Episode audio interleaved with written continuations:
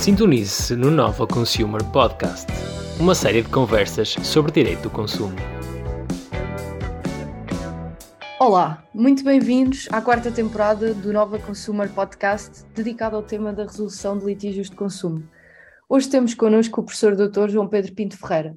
João Pedro Pinto Ferreira é doutor em Direito na especialidade de Direito Processual, professor na Nova School of Law co-coordenador do projeto de investigação Insolvency, Direito à Insolvência em Portugal, uma análise multidisciplinar, é também subdiretor do CEDIS, co-coordenador do Nova Dispute Resolution Forum e membro do Conselho Diretivo do Laboratório de Resolução Alternativa de Litígios.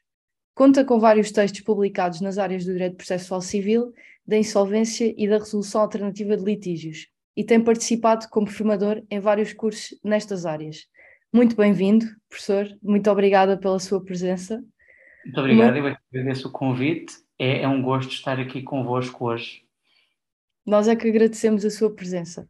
Bem, vamos começar com, com as perguntas da praxe uh, e vou-lhe pedir uma série de respostas rápidas uh, a um conjunto de questões uh, difíceis.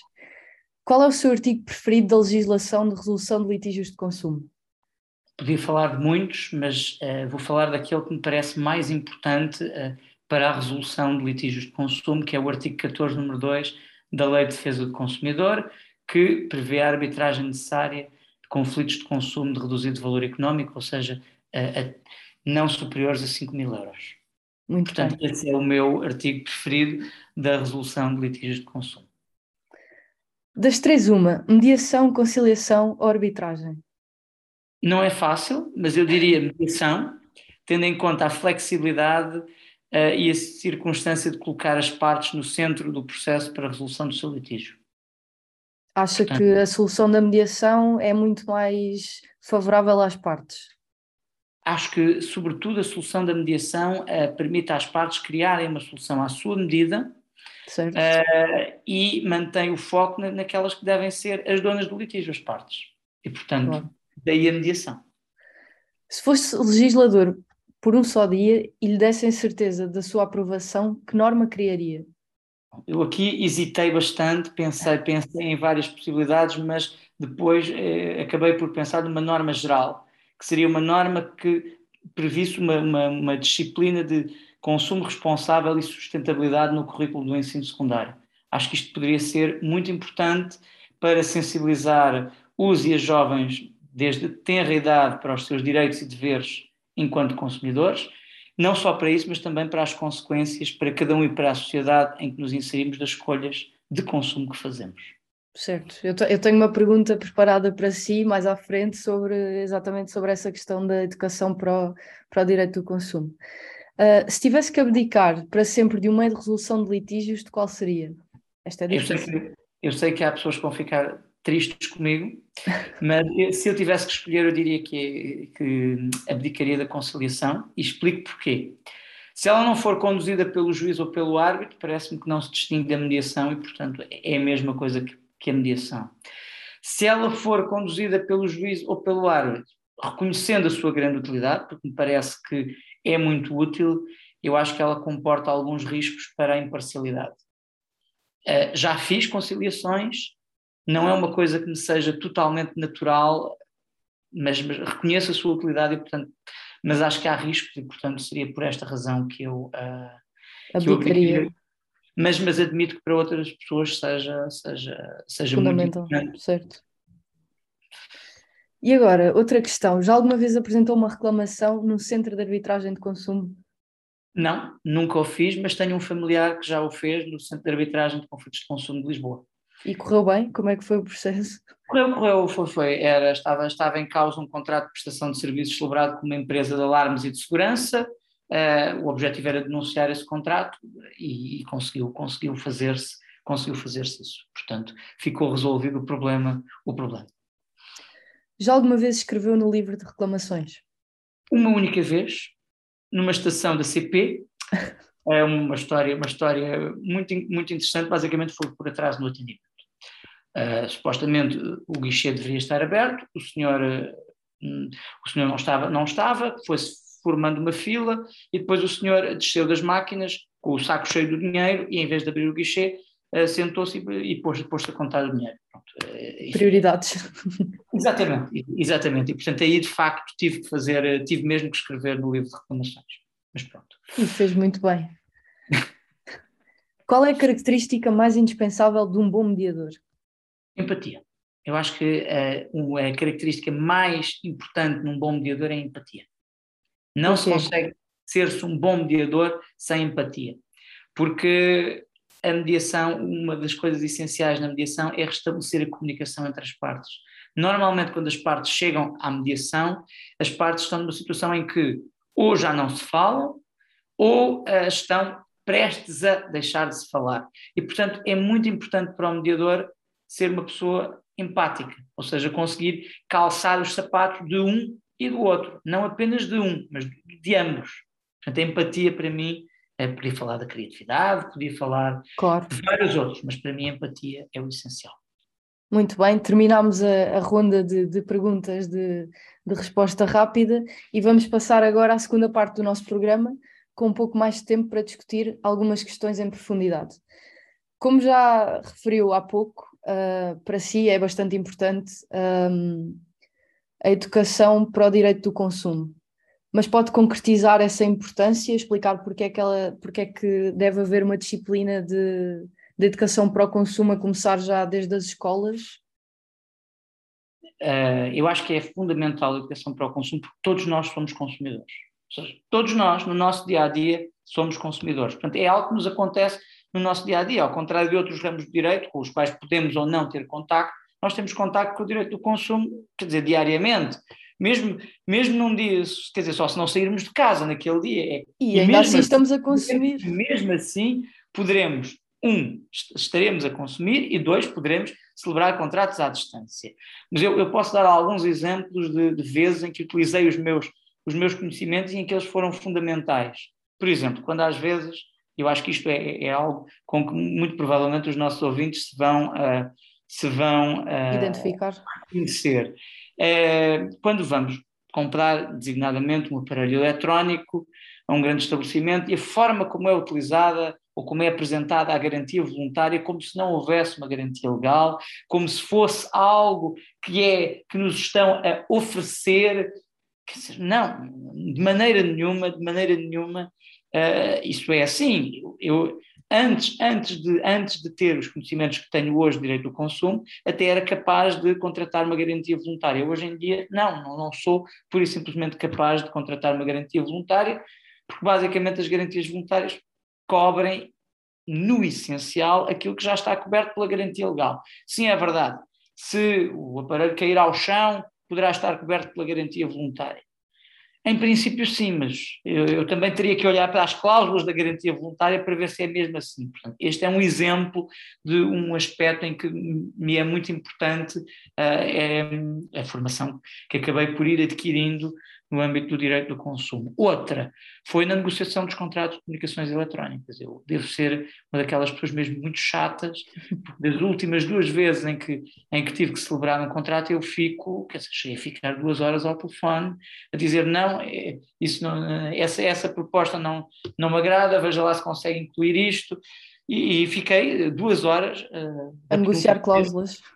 Exatamente, a negociar cláusulas claramente, a dizer não, a velocidade da internet não me interessa tanto, veja lá se, os, veja lá se me consegue incluir este, este, este e aquele canais, enfim. Uh, e portanto, eu acho, que, eu acho que isto é muito importante. E porquê que eu acho que é tão importante a educação para o consumo? Porque eu acho que é de pequenino que nós começamos a informar eh, as pessoas. Eu acho que um dos principais problemas que nós ainda temos hoje em dia, mais do que a legislação, que pode ser melhor ou pior em alguns, em alguns aspectos, eu acho que é, é, é falta de informação que se vê nas pessoas muitas vezes, por exemplo, eu posso falar, há consumidores que não, não sabem o que é, que é o direito de arrependimento, por isso simplesmente, e depois temos o extremo oposto, que é aos consumidores que acham que têm direito de arrependimento para tudo.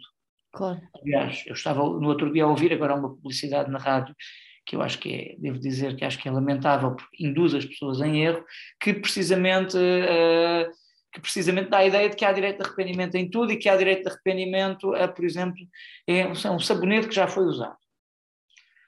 Não há, não há. Mesmo, mesmo, primeiro, primeiro, se não estiver previsto no contrato nem na lei, não há direito de arrependimento. Segundo, Mesmo que esteja previsto no contrato e na lei, um sabonete que já foi utilizado por razões higiênicas não pode, não se pode exercer o direito de arrependimento. Claro. Só se o contrato tiver sido previsto. Mas e eu acho que é muito importante informar melhor os consumidores e, e, e portanto, acho que era muito importante uh, fazê-lo, fazê-lo no âmbito do, do, ensino, do ensino obrigatório, do ensino secundário, designadamente, uh, e, portanto, acho, acho que é muito importante a educação para o, para o direito do consumo. E agora, de outro ponto de vista, acha que seria importante também essa educação, por exemplo, para as pessoas que estão a fazer atendimento nas lojas ou, ou, nos, eh, ou nos call centers uh, relativos aos serviços? Isso sem dúvida, isso sem dúvida, porque se, se denota de vez em, porque é notório de vez em quando alguma dificuldade ou alguma falta de conhecimento da, da legislação, da legislação de direito do consumidor. Durante, durante alguns anos estive, trabalhei num centro de arbitragem de conflitos de consumo e de facto às vezes era um pouco confesso que era um pouco exasperante eh, sentir que do outro lado não, não, é, não era possível comunicar. Lembro-me lembro de uma situação, é, era uma situação de um telemóvel, o telemóvel ainda estava claramente dentro do prazo de garantia, não havia, não havia dúvidas quanto a isso, e, e, a, a, senhora da loja insistia que não, que não havia garantia, e que eu, é, que eu é que tinha que estudar melhor a lei porque não havia garantia. Uh, é muito difícil uh, dialogar neste dialogar com pessoas que de facto não conhecem a, a legislação. Não é que as pessoas tenham má vontade, mas claro, se não se conhece a legislação torna-se muito complicado e às vezes torna-se um pouco um diálogo surdo e portanto dificulta dificulta o nosso trabalho e dificulta também que as próprias pessoas uh, que, que, as próprias pessoas realizem o seu trabalho. Claro, e prestem um serviço de, de qualidade, lá está. Exatamente. Portanto, eu acho que acaba por escalar muitas vezes litígios que, se as pessoas tivessem este tipo de, uh, este tipo de informação, uh, não, não escalariam, não é? Porque saberiam dar a informação aos consumidores. Claro. Entrando agora aqui noutro, noutro assunto, de uma forma muito simples, o que é uma injunção? Consegue explicar? Acho que sim, uh, acho que sim. Bom, a injunção é um procedimento que corre junto de uma entidade que não é uma entidade judicial, portanto, este é o primeiro aspecto que é importante referir. A injunção não é um procedimento que decorra em tribunal, ela decorre, uh, ela corre junto do Balcão Nacional de Injunções, e o que se pretende é, é, que se forme um título executivo. E o que é que quer dizer isto do título executivo? O que é que é este palavrão? É um documento que permita depois, aí sim, numa ação judicial, a posterior apreensão de bens do devedor.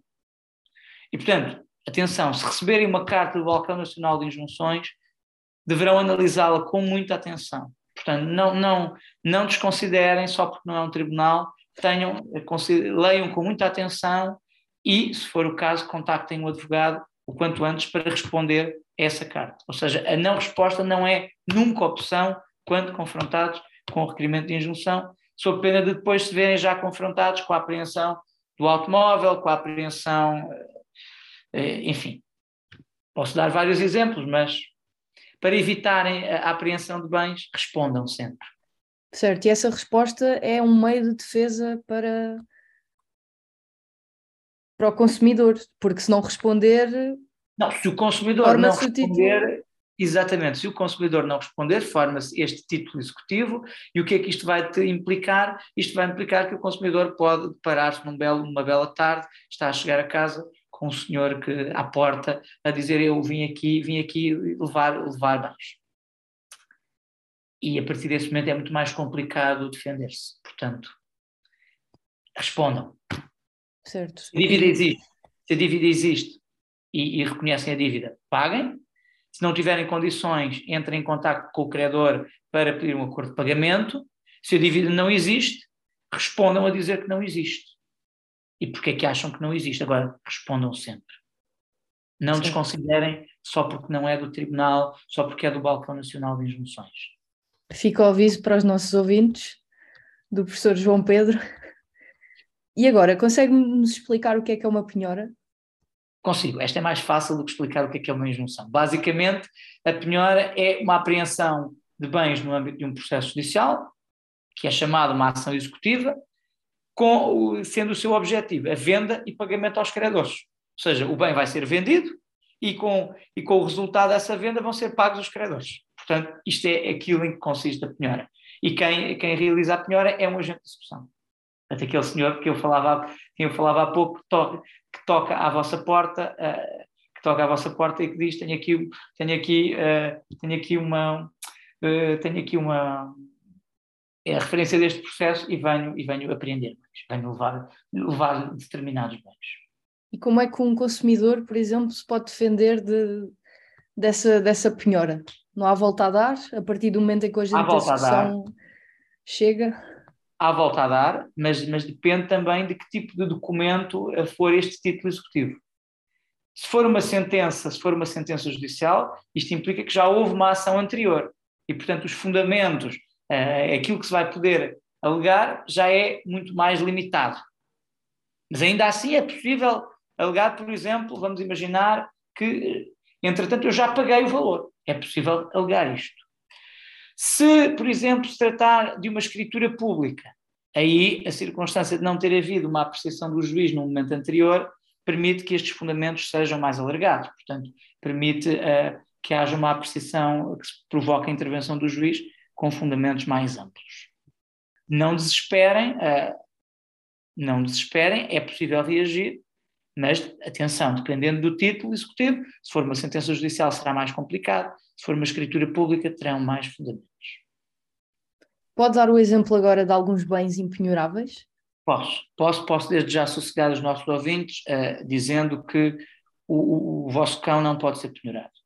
O mesmo acontecendo com o gato, com a tartaruga, com o porco da Índia, etc, etc. Portanto, animais de companhia não podem ser uh, penhorados, não podem ser levados pelo agente de execução. E se forem animais exóticos?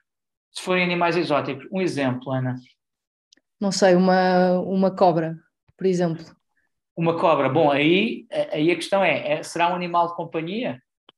Eu acho que hoje em dia, se for uma iguana, eu acho que hoje em dia, mas eu não gosto de iguanas, Portanto, eu nunca conseguiria ter, ter uma iguana, ter uma iguana como animal de estimação. Aliás, se me entrasse uma iguana em casa, provavelmente eu ia, ia corrida com, com uma vassoura, mas Mas para quem gosta de iguanas, uh, eu diria que neste momento se vai vulgarizando a prática de a iguana ser um animal de companhia. Portanto, eu diria que à medida que o tempo vai passando, eu diria que uma iguana provavelmente uh, não será, já também não se poderá ser apreendida. Agora, se tiver um leão em casa, Acho, que é muito corre, difícil.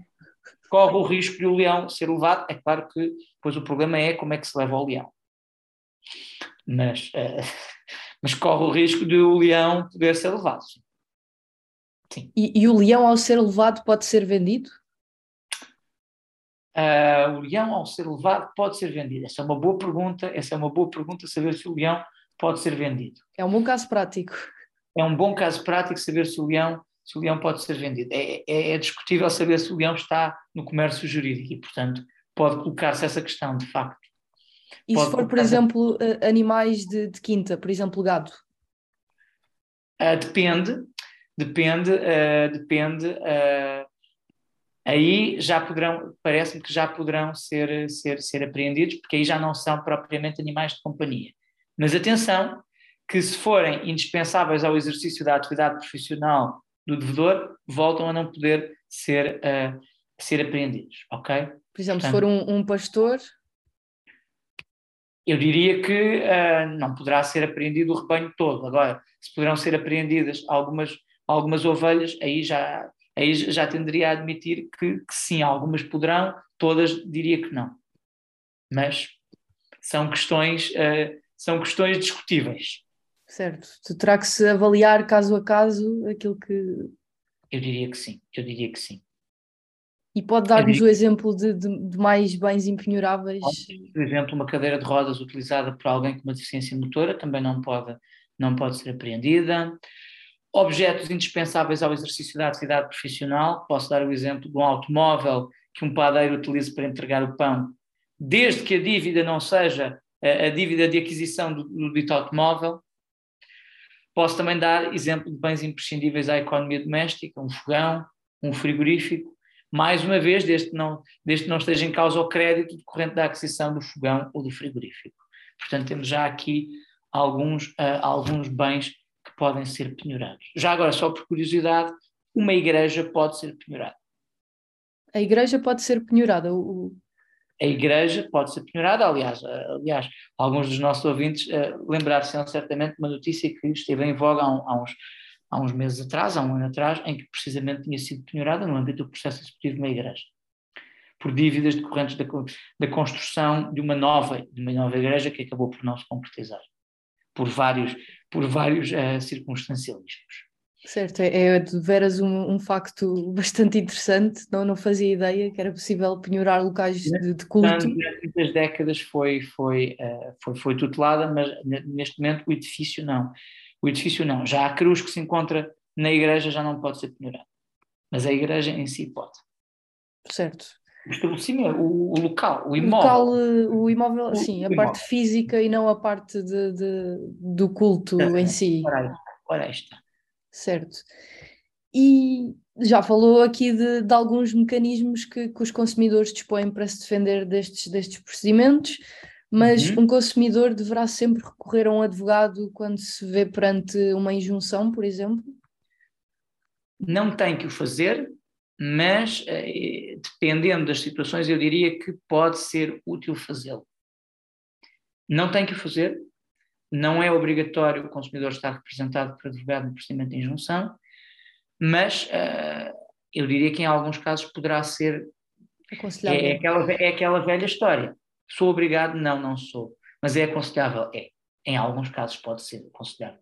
Isto terá que ser cada um a, a, a avaliar se naquela situação entende que uh, consegue uh, responder sem, sem, sem, sem auxílio, de um, de um, sem acompanhamento jurídico ou se necessita de aconselhamento jurídico.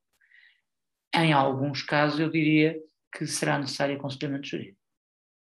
Certo. Portanto, a circunstância de não ser necessário é, pode ser um bocadinho enganadora também para o consumidor, no sentido que não é necessário, portanto não tenho, mas pode ser útil, pode ser conveniente. Muito útil.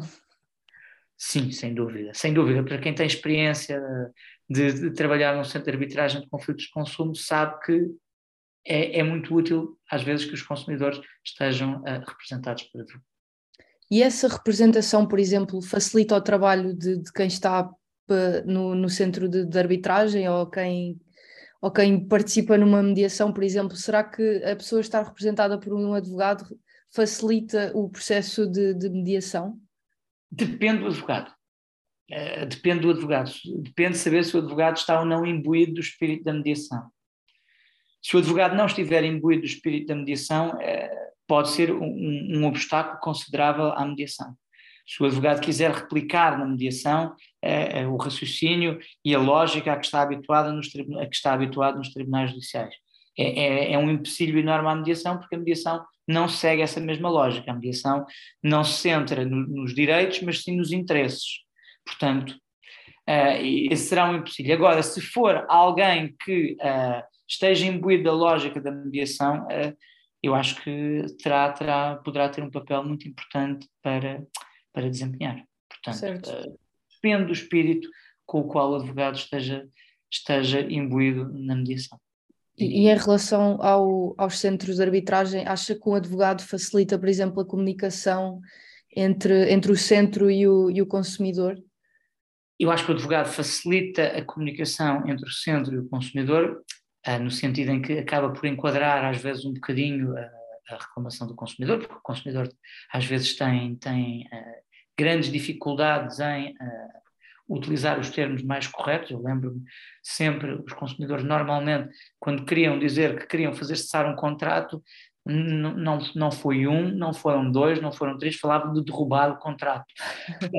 o advogado ajuda um bocadinho, no fundo, ajuda a, a, traduzir esta linguagem, que é a linguagem que as pessoas podem utilizar no dia a dia, para a linguagem técnica. Portanto, ajuda, ajuda. Mas às vezes também pode dificultar na medida em que uma das, uma das coisas que, que é boa nestes centros de arbitragem de conflitos de consumo é o, consumo, é o contacto direto com o consumidor, no sentido de se perceber exatamente, porque muitas vezes o litígio é mais do que mais do que aquela questão que ali está, há uma, uma questão mais de fundo. A pessoa sentiu-se maltratada, a pessoa sentiu-se desconsiderada, uh, e, e isto são coisas que muitas vezes provavelmente do outro lado, com a intervenção do advogado, não vão, não vão chegar. E, portanto, pode ser, uh, pode, pode ser, como é que eu ia dizer, prejudicial nesse sentido. Não há, uma, não há um contacto tão direto com o consumidor e não percebemos melhor aquela pessoa, no fundo. E acha que. Qual é que acha que é o, que é o passo mais importante um, quando, quando uh, recebe, por exemplo, uma reclamação no centro de arbitragem? Por, por, onde, é que, por onde é que as pessoas que, que recebem essas reclamações começam, um, começam por restabelecer o contacto, por exemplo, começam por tentar perceber eh, junto do profissional que falhou o que é que, o que, é que falhou? como é que se começa a averiguar? Uh... A minha experiência é que o primeiro momento é tem que haver um momento de análise da reclamação, ou seja, temos que perceber exatamente o que é que está em causa. Uh, na grande maioria dos casos é preciso entrar em contato com o consumidor porque nem, nem tudo consta da reclamação. Portanto, é preciso recolher mais informação junto do consumidor. Pronto, depois, há quem prefira fazer isto por e-mail, uh, eu prefiro fazer isto por telefone porque acho que era mais fácil na generalidade dos casos, em vez de, em, porque era mais imediato, em vez de estarem a vir e-mails para um lado e e-mails para o outro. Depois, a partir do momento em que estejam esclarecidas as dúvidas, aí será tentar no fundo, uh, na, tentar no fundo uh, traduzir aquel, aqueles factos para uma linguagem mais jurídica e apresentar a situação ao profissional e, e, e, entrar em contato com o profissional para, no fundo, ver o que, é que o profissional tem a dizer sobre, sobre a reclamação. Depois há, há várias, eh, podem acontecer várias coisas. Pode acontecer o profissional não responder, o que infelizmente ainda era algo frequente em alguns profissionais. Pode acontecer o profissional responder dizendo: Ok, vamos resolver a situação, o consumidor tem razão, vamos fazer a averiguação e de facto corresponde ao, que averiguamos e, portanto, vamos, uh, vamos, vamos fazer, vamos resolver a situação. Pode haver também acontecer situações em que o profissional diz não, essa informação não é de toda aquela que nós temos, a informação que, que temos é que XYZ e aí terá que se entrar novamente em contato com o consumidor, ver o que, é que o consumidor diz e, enfim, e, e fazer no fundo este constante vai e vem entre o, profissional e o consumidor. No centro, no centro em, em, que, em que trabalhei, de facto, como, nós, como o centro tinha competência residual, é, ele tinha competência para zonas muito, muito dispersas no país e, portanto, era muito complicado fazermos mediação presencial. Por exemplo, não tínhamos competência em Lisboa, que era onde estávamos presencialmente, o que dificultava, desde logo, a realização de mediações presenciais. Certo. E não acha que todos esses passos e, e e essa parte, por exemplo, da, da, comunicação e dos pedidos de esclarecimento e contactos tornam o processo de, de resolver a, a, situação mais moroso? Depende, depende. Não, nunca será tão moroso como os processos resolvidos em tribunal. Claro. Esta é a minha experiência. Nós estamos a falar, estamos a, mas admito que, admito que uh, toda, toda, toda, todas estas trocas de e-mails, depois chega ao e-mail, depois o mediador só está no dia seguinte, depois o consumidor só responde no dia seguinte, depois a pessoa que está no... Eu percebo que tudo isto pode demorar um bocadinho, um bocadinho mais, mas eu acho que se há coisa que os últimos tempos nos ensinaram é que há maneiras ainda mais rápidas hoje em dia de fazer, de fazer, de fazer eh, este tipo de mediações, designadamente podendo fazer por Zoom ou à distância. Portanto, há maneiras que se foram desenvolvendo nos últimos tempos, que já existiam, provavelmente, provavelmente na, na altura não, não nos passou pela cabeça utilizá-las, mas hoje em dia eu diria que há mecanismos que permitem uh, fazer, fazer de forma semelhante, mas à distância e, e de forma mais, mais célere. E não acha que à distância, por exemplo, por Zoom, uh, se frustra um pouco, uh, não sei, uh, aquele contacto que, que se quer na mediação e o restabelecimento da, da comunicação entre as partes? Depende dos percebo, percebo a questão, mas depende dos casos. Há casos em que há casos em que até é recomendável que as partes não estejam no mesmo, no mesmo sítio. Pelo menos num primeiro momento, há, há, casos em que o litígio já chegou a um tal ponto em que nem é recomendável que, que as duas pessoas estejam, estejam, estejam fisicamente na mesma sala, independentemente de depois no futuro poderem vir a estar. Eu acho que sendo possível, sendo possível uh, realizar-se presencialmente, se deve realizar presencialmente. Agora estou simplesmente a dizer que agora as novas tecnologias apresentam-nos uma, uma nova, uma nova forma de fazer, fazer mediações que deverá ser considerada para aqueles casos em que faça sentido. Não fará sentido para todos, mas no caso em que as partes, por exemplo, residam uh, a grande distância, por exemplo, poderá fazer sentido, em vez das partes terem que vir presencialmente. É claro que se as partes, é claro que também caberá ao mediador, com a sua experiência, perceber se naquele caso justifica mesmo, apesar da distância, que as partes estejam presentes uh, no mesmo sítio. Mas eu diria que, em, em, em muitos casos, não se justificará, mas depende do caso, mais uma vez. Claro. Um, estabelecendo agora uma ligação com a primeira pergunta, será que a educação para o direito do consumo permitiria travar o sobreendividamento? Tenho, uh, tenho, tenho algumas dúvidas que só a educação para o direito do consumo permitisse fazê-lo. Eu acho que era também muito importante aumentar em geral a literacia financeira da população portuguesa. Eu acho que esse seria, quanto à questão do sobreendividamento, parece-me que essa seria uh, o, o, aspecto absolutamente essencial. Eu, fazendo a ponte com o tema das insolvências, uh, em que agora tenho estado a fazer alguma investigação, eu acho que é, por exemplo, muito importante que as pessoas tenham consciência das graves consequências para o seu património de garantirem créditos de terceiros. Eu acho que as pessoas muitas vezes não têm, não têm muito, muito, muito esta consciência, quer dizer, são fiadoras, mas não têm muita consciência de que isto significa que se, uh, se, se, se, o devedor vier a incumprir, é o seu património que vai responder.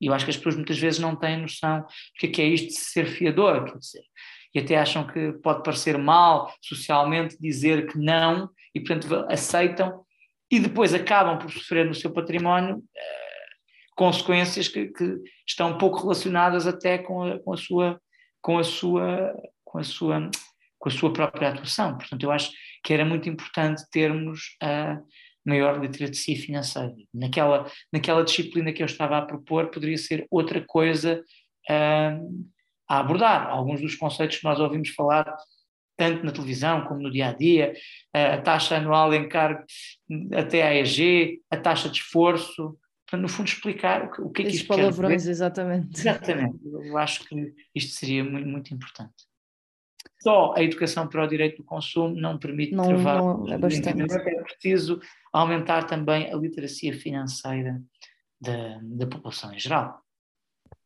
Claro.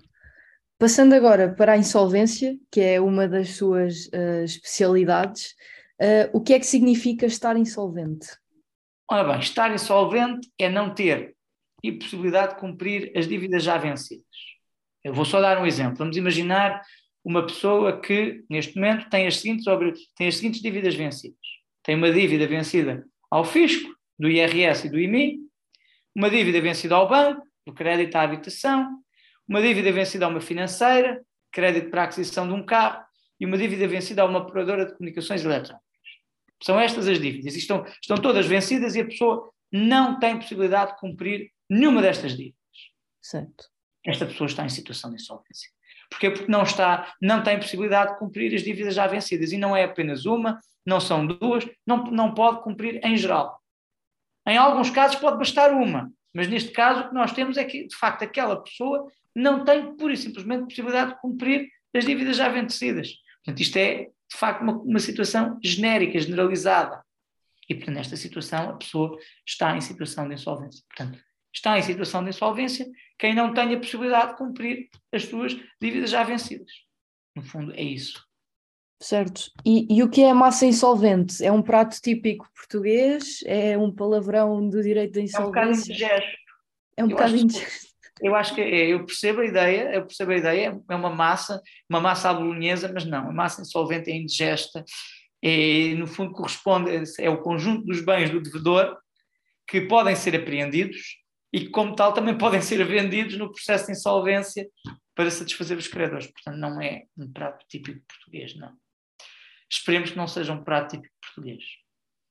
Será mau sinal se for um prato típico português. Certo. Um, e, por exemplo, uh, na insolvência é possível uh, celebrar acordos de pagamento? Sim, em determinadas condições previstas na lei, embora não seja muito utilizado esse mecanismo não é muito utilizado. Porquê? O que é mais utilizado é o mecanismo, é o mecanismo do perdão da dívida para as pessoas singulares, que é o caso dos consumidores. A chamada exoneração do passivo restante, que é um palavrão e que, no fundo, uh, significa o seguinte: se depois de vendidos os bens Se depois de vendidos os bens e de já não haver mais bens, ainda, ainda assim, durante um determinado período, que são atualmente três anos, a pessoa afeta o seu rendimento para pagar os credores e ao final desse período, mesmo assim os credores não estiverem pagos, exonera-se o passivo restante, ou seja, perdoam-se a generalidade das dívidas. Agora, atenção aos nossos ouvintes, a exoneração do passivo restante não funciona contra créditos da Segurança Social ou contra créditos tributários. Portanto, não vão exonerar créditos tributários da Segurança Social através desta figura. Podem exonerar outros, Segurança Social e, e o Fisco não. Portanto, muito importante. Eu acho que é um bocadinho o sucesso da exoneração do passivo restante que explica que o acordo de pagamento não tenha tanta, tanta, uh, expressão. Tanta, tanta expressão. Embora sejam figuras diferentes e em muitos casos o acordo de pagamento até pudesse ser mais benéfico para, para o devedor. Uh, o professor João Pedro é co-coordenador do projeto de investigação Insolvence, Direito à Insolvência em Portugal, uma análise multidisciplinar. Pode explicar um pouco aos nossos ouvintes uh, qual é a base deste projeto e qual a sua importância? Claro que sim, com todo o gosto. Uh, este projeto, no fundo, partiu de, de dados estatísticos que nos indicam que, por um lado, os processos de insolvência têm uma duração muito significativa e, por outro lado, que os mecanismos destinados a devedores que estão em dificuldade financeira, mas ainda não estão insolventes, aquilo a que se chama na gíria mecanismos de pré-insolvência, são muito pouco utilizados. Sendo que qualquer destes fenómenos tem importantes efeitos negativos de vários pontos de vista. Por exemplo, a duração elevada dos processos de insolvência uh, gera as chamadas insolvências em cadeia, porque o credor não recebe e, portanto, também, também ele suspende os seus pagamentos e, portanto, temos o fenómeno das insolvências em cadeia, para além de entupir o sistema de justiça e, no caso das insolvências das pessoas singulares, também vai prolongar o efeito de estigmatizador das, das, das insolvências. Quanto, quanto uh, maior for a duração do processo, maior é também a duração deste, deste efeito. Depois, quanto à reduzida utilização dos mecanismos de pré-insolvência, esta também é prejudicial para todos, quer para credores, quer para trabalhadores, quer para a, a sociedade em geral. Porquê? Porque quanto mais precoce for a intervenção, maior será, por um lado, a probabilidade de satisfazer os credores, porque, porque significará que o devedor ainda terá mais, uh, mais margem para fazer face à sua situação, maior será a perspectiva de manutenção dos postos de trabalho para os trabalhadores, e para a sociedade, maior será a, a, a, a perspectiva de manutenção da empresa no mercado. Hum, tendo em conta isto, o nosso objetivo é perceber como é que se pode incentivar uma abordagem precoce ao fenómeno das insolvências, portanto, através destes mecanismos da pré-insolvência, assegurando que a intervenção é feita numa fase precoce, quando se comecem a manifestar as dificuldades financeiras, mas antes destas uh, se concretizarem numa situação de insolvência. E depois, quando seja necessário recorrer ao processo de insolvência, porque vamos continuar a ter situações em que vamos precisar de recorrer ao processo de insolvência, a ideia é agilizar este processo, portanto, reduzir de forma muito substancial a sua duração.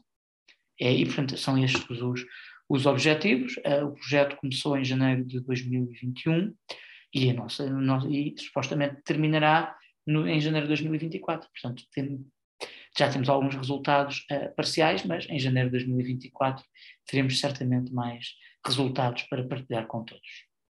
E qual é a composição da equipa? Tem só juristas? Não, não, não. Não temos só juristas. Esse, aliás, foi, foi, um, foi um dos aspectos que, que recuperamos de um, de um, projeto que já, já fizemos anteriormente há uns anos, que foi o Projeto de Justiça Económica em Portugal, coordenado pela professora Mariana França Gouveia. Uh, temos, uh, temos sociólogos, temos uma parte de análise sociológica que está a ser coordenada por sociólogos e por colegas no ISCTE.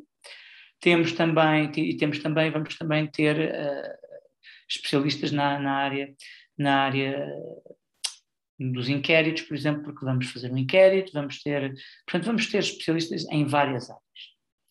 Uh, precisamente porque o objetivo é, de facto, que seja uma análise multidisciplinar, não nos focar apenas no contexto jurídico, que é aquele que normalmente os estudos jurídicos focam, mas normalmente deixam de focar outros aspectos que são, que são importantes. Por exemplo, estamos neste momento a terminar uma consulta de cerca de 1.700 processos em tribunal em que fomos mesmo aos tribunais, tentar perceber em que momentos do processo é que uh, os processos param, ou em que há dificuldades, ou quais são os problemas mais frequentes.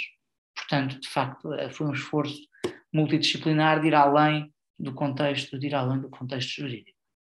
E como é que comunicam profissionais de áreas uh, diversas? Como é, que entende, como é que entendem a linguagem eu acho que, acho que às vezes haverá certamente, haverá certamente, sobretudo da, da parte dos não juristas, alguma dificuldade, por vezes, em compreender algumas expressões que nós utilizamos, como por exemplo massa insolvente, como por exemplo o que é, que é estar insolvente, mas isto com, com comunicação eh, nós, nós vamos explicando e, e, tentando simplificar a linguagem, tentando explicar de forma, de forma simples o que é que está, o que é que está em causa, o que é que está em causa. E, e acho que temos conseguido comunicar de forma bastante bastante efetiva e eficaz com, com, com os nossos colegas não juristas. Chegamos agora à última parte uh, e, e, das últimas perguntas colocamos a todos os que nos visitam. Uh, que personalidade gostaria de ouvir num dos próximos episódios do Nova Consumer Podcast? Ora bem, eu vou fazer aqui uma sugestão internacional. Uh, é o Dr. João Pedro Leite Barros, professor de Direito do Consumo na Universidade de Brasília, e autor da obra Arbitragem Online em Litígios de Consumo, eu acho que poderia ser muito interessante ter, ter, ter o feedback, ter o feedback uh, dele nestas matérias. Certo, fica a dica para a organização do, do Nova Consumer Lab. Um, uma sugestão cultural para os nossos ouvintes? Pode ser um livro, um filme, uma série? Eu vou sugerir um filme, que é um dos filmes que eu, de facto, já, já vi várias vezes, portanto, sempre que o vejo na televisão, normalmente, por mais que haja filmes novos, não, não resisto e vou ver, que é um filme já da década passada, Invictus, que conta a história da seleção sul-africana que conquistou o Campeonato do Mundo de Rugby em 95, Campeonato do Mundo que se realizou precisamente na África do Sul e que, a par dessa história, conta também os primeiros meses da presidência de Nelson Mandela e que é de facto um filme uh, fantástico e uh, recomendo que não, uh, se, se, virem o filme, não desliguem na altura dos créditos, porque a música final dos créditos é no fundo, é um poema que inspirou sempre Nelson Mandela durante, o seu, durante a sua prisão política e de facto é absolutamente fantástica a música e a mensagem que tem. Portanto, recomendo que assistam e que, uh, e que não deixem de ouvir, uh, de ouvir e de ler o poema, o poema e a música. Certo, ficam então duas sugestões culturais que é o filme e a música. Portanto, uh, muito obrigada, professor João Pedro. Uh, e assim chegamos ao final de mais um episódio do Nova Consumer Podcast. Até ao próximo episódio.